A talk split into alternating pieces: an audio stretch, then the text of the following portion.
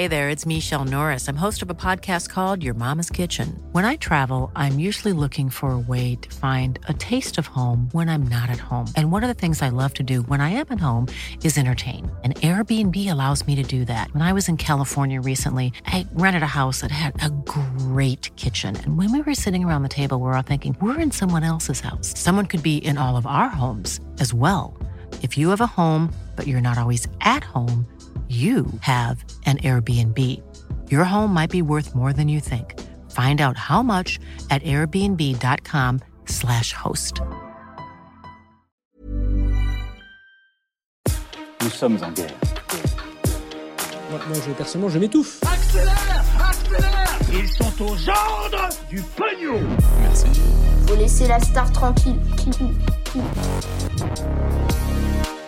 L'alcool, le port du voile ou encore la façon de regarder les gens, le Qatar a dévoilé des règles strictes pour les visiteurs de la Coupe du Monde de football qui se tiendra donc chez eux fin novembre. Alors forcément ça pose plein de questions, ça tombe bien, on va donc en parler aujourd'hui. Salut c'est Hugo, j'espère que vous allez bien et avec mon équipe on est parti ensemble pour une nouvelle plongée dans l'actualité en une dizaine de minutes. Alors aujourd'hui on ne va pas parler de la question environnementale ou alors de la question des travailleurs migrants qui sont morts sur ces chantiers de construction des stades au Qatar pour la Coupe du Monde.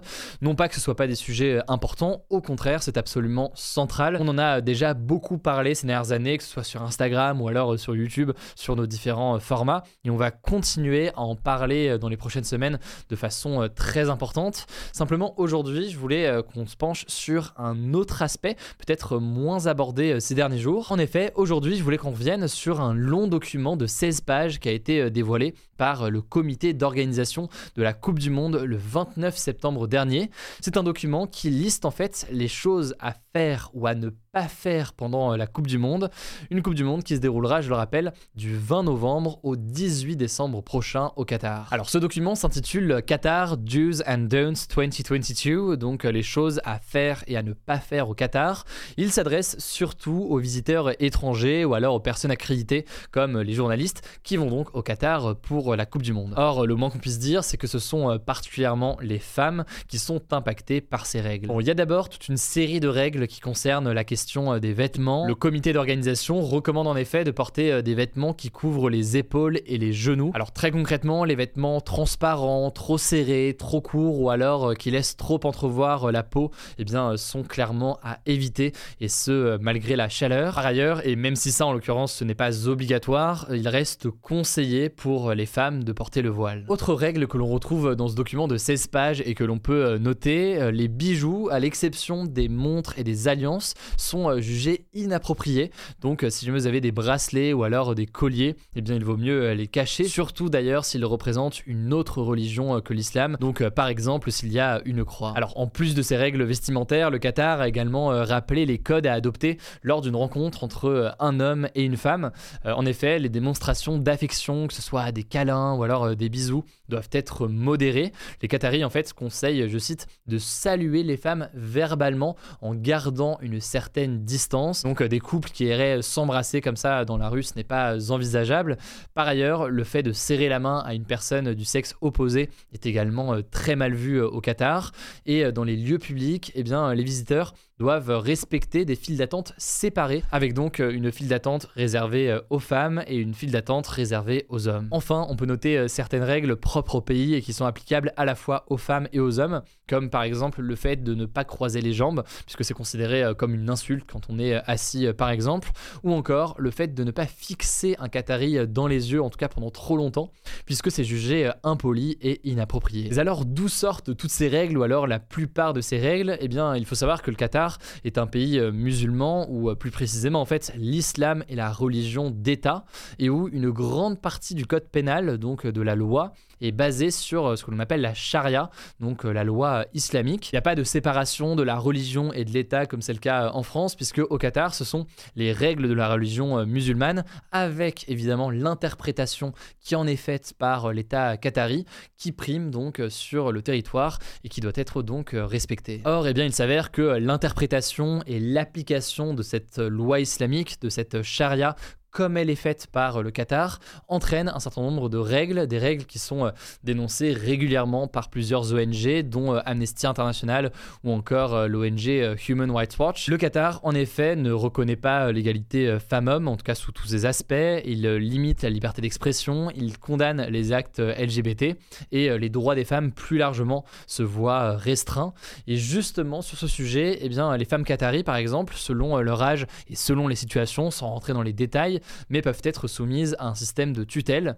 En gros, ces femmes sont liées à un tuteur masculin, donc leur père, leur frère ou alors leur mari, et il y a plein d'activités qu'elles ne peuvent pas faire sans l'autorisation de leur tuteur, comme par exemple dans certains cas voyager, étudier à l'étranger ou encore avoir accès à une contraception. Bref, à voir donc si ces règles seront réellement respectées et comment le Qatar aussi compte réagir si ce n'est pas le cas parce qu'on imagine que ce ne sera pas respecté complètement par tout le monde. En tout cas, de notre côté, on prépare une vidéo sur comment le Qatar a obtenu l'organisation de cette Coupe du Monde. Vous allez le voir, il y a plein de choses très très intéressantes à aller analyser, y compris sur le rôle de la France dans cette organisation de la Coupe du Monde au Qatar. On parlera du coup dans les prochains jours. Ça se passera sur la chaîne YouTube principale Hugo Décrypte que je vous mets en description. On poste tous nos autres contenus. Bref, je vous en dis pas plus et je vous laisse donc avec Paul avec les actualités en bref. Et on commence avec du nouveau au sujet des pénuries de carburant en France. Le mouvement de grève a été reconduit dans 5 des 8 raffineries de France métropolitaine. Les raffineries, ce sont ces usines qui transforment le pétrole en carburant. Et donc la grève n'a été levée aujourd'hui que dans une raffinerie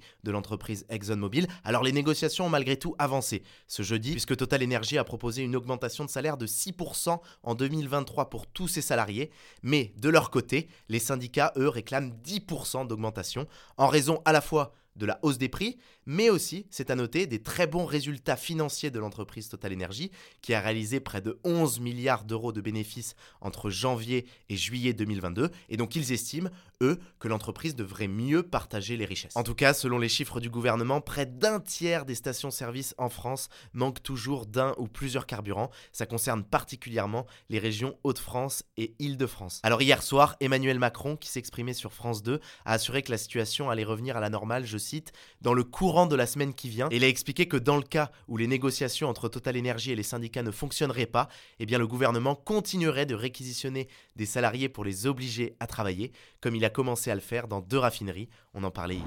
On continue avec une deuxième actu qui est liée justement à la prise de parole du président hier sur France 2. Emmanuel Macron a annoncé que la France allait livrer encore plus d'armes et d'équipements militaires à l'Ukraine. Cette annonce, en fait, elle intervient dans le contexte où la Russie a réalisé dimanche et lundi ses plus gros bombardements sur l'Ukraine depuis plusieurs semaines avec des missiles des drones. Et suite à ça, en fait, le président ukrainien Volodymyr Zelensky a demandé aux pays occidentaux d'aider l'Ukraine à créer un système de défense pour neutraliser les missiles et les drones lancés par la Russie. Concrètement, la France va livrer des radars et des systèmes pour lutter contre des attaques de drones, mais aussi six canons César, qui sont des véhicules lanceurs de missiles. Troisième actu maintenant en Iran, le mouvement de contestation contre le régime ne faiblit pas dans le pays près d'un mois après la mort d'une jeune femme de 22 ans, Massa Amini, après son arrestation par la police pour n'avoir pas porté correctement son voile. Ce mercredi, il y a par exemple encore eu des manifestations dans la capitale Téhéran, mais aussi dans une vingtaine d'autres villes, donc le mouvement s'élargit au-delà de la capitale. Et ce qui est marquant, c'est que cette contestation aussi continue malgré la répression des autorités. Cette répression, elle se manifeste sur le terrain par des coupures volontaires d'Internet pour empêcher les informations de circuler, par de nombreuses arrestations de manifestants et aussi par l'utilisation d'armes de guerre contre les manifestants, puisque selon l'ONG de défense des droits de l'homme Iran Human Rights, eh bien au moins 101 manifestants sont décédés depuis le début des protestations, y compris des enfants. On continue avec une quatrième info, c'est un chiffre issu d'un nouveau rapport de l'ONG WWF sur la biodiversité, et désolé d'avance, il est un peu déprimant. 69% des populations d'animaux vertébrés ont disparu en 50 ans depuis 1970. Quand on parle d'animaux vertébrés, on parle donc d'animaux dotés de squelettes. Alors cette perte de biodiversité, elle s'explique notamment en grande partie par la pollution, la déforestation, l'expansion des zones habitées, et le truc c'est qu'elle menace de s'aggraver encore plus avec l'accélération du changement climatique. Et donc avec ce rapport qui paraît tous les deux ans, WWF souhaite continuer d'alerter les gouvernements sur l'urgence de prendre des décisions pour préserver la biodiversité, dans le contexte où plusieurs sommets sur le climat doivent doivent se tenir cette année. Il y a déjà la COP27, début novembre, en Égypte, et ensuite en décembre, un sommet dédié à la biodiversité, la COP15 Biodiversité, qui se déroulera au Canada. Cinquième actus, c'est une image digne de science-fiction au Royaume-Uni. Un robot humanoïde s'est exprimé ce mercredi devant des parlementaires de la Chambre des Lords, qui est l'équivalent, pour faire très simple, du Sénat, et ça, c'était une première. Alors ce robot très féminin qui est appelé Aïda, eh bien il était interrogé dans le cadre d'un travail des parlementaires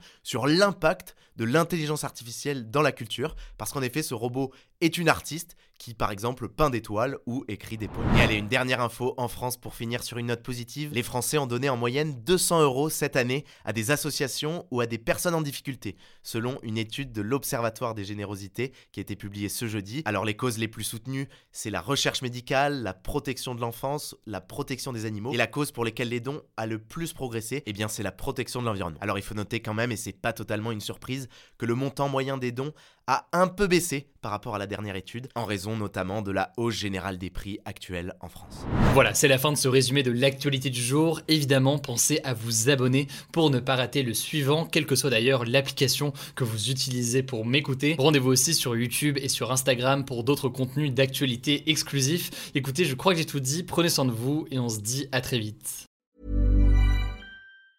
Mom deserves the best, and there's no better place to shop for Mother's Day than Whole Foods Market. They're your destination for unbeatable savings, from premium gifts to show-stopping flowers and irresistible desserts. Start by saving 33% with Prime on all body care and candles. Then get a 15-stem bunch of tulips for just $9.99 each with Prime. Round out Mom's menu with festive rosé, irresistible berry chantilly cake, and more special treats. Come celebrate Mother's Day at Whole Foods Market.